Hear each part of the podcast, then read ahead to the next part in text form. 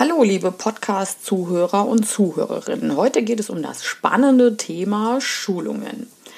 Wer sich in der DSGVO schon mal auf die Suche begeben hat, ähm, um das Thema Schulungen zu identifizieren, der wird vielleicht enttäuscht sein, weil er keinen direkten Artikel gefunden hat.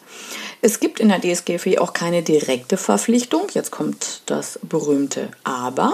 Aber es lässt sich eine Verpflichtung indirekt ableiten, weil das Unternehmen ist natürlich für die Einhaltung der Vorschriften verantwortlich.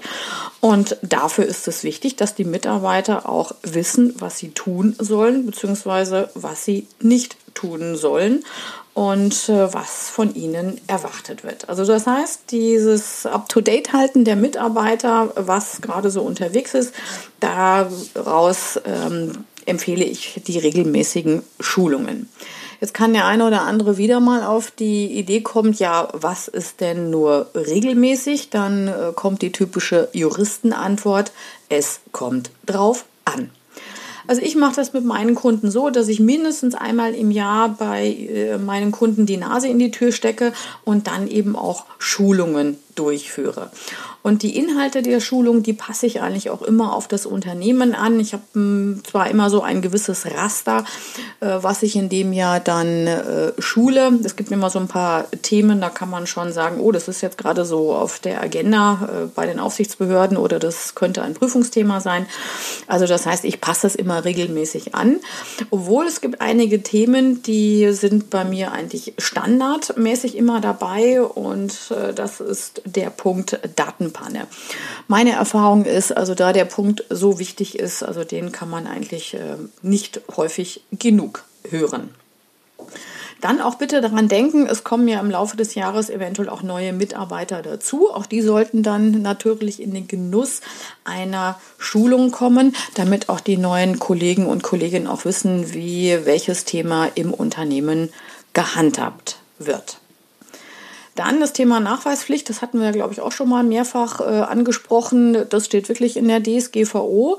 Das heißt, es ist zu dokumentieren, wer hat an der Schulung teilgenommen und was waren die Inhalte der Schulung. Größere Unternehmen, die sind ähm, darauf ausgewichen, ihre Schulungen über ein Online-Tool durchzuführen. Hat natürlich den Vorteil, dass man eine große Anzahl von Mitarbeitern äh, in die Schulungen einbinden kann und dass man auch ein direktes Feedback hat.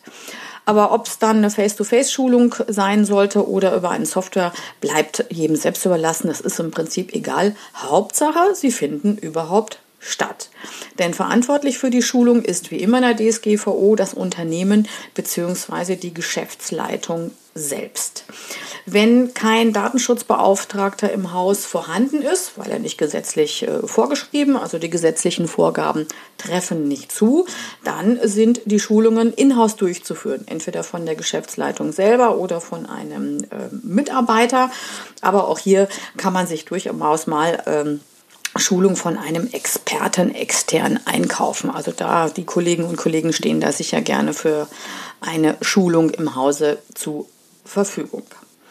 Ähm, dann kann es auch sein, dass äh, Sie die Schulungen eventuell in mehrere Themenblöcke unterteilen, weil es kann sein, dass eben dann auch die Geschäftsleitung andere äh, aktuelle Themen auf dem Tisch hat, wie zum Beispiel auch eine Support-Mitarbeiter, Mitarbeiterin oder ähm, ein Vertriebsmitarbeiter. Also hier kann es sein, dass es notwendig sein wird, das hängt wieder ein bisschen von der Situation ab, dass man nicht eine Schulung für alle Mitarbeiter macht, also frei nach dem Motto One Fits fits all, sondern eben auch in einzelne Themenblöcke unterteilt und das dann ähm, mit den Gruppen durchführt.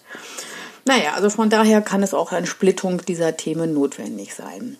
Ja, also hier mein allgemeiner Rat, ähm, halten Sie Schulungen ab, ähm, versuchen Sie die auch regelmäßig äh, durchzuführen. Also bei mir ist es immer mindestens einmal im Jahr. Dokumentieren Sie, wer teilgenommen hat und was die Inhalte waren und dann wünsche ich Ihnen weiterhin viel Spaß mit der DSGVO und mit den Schulungen. Ciao, Servus.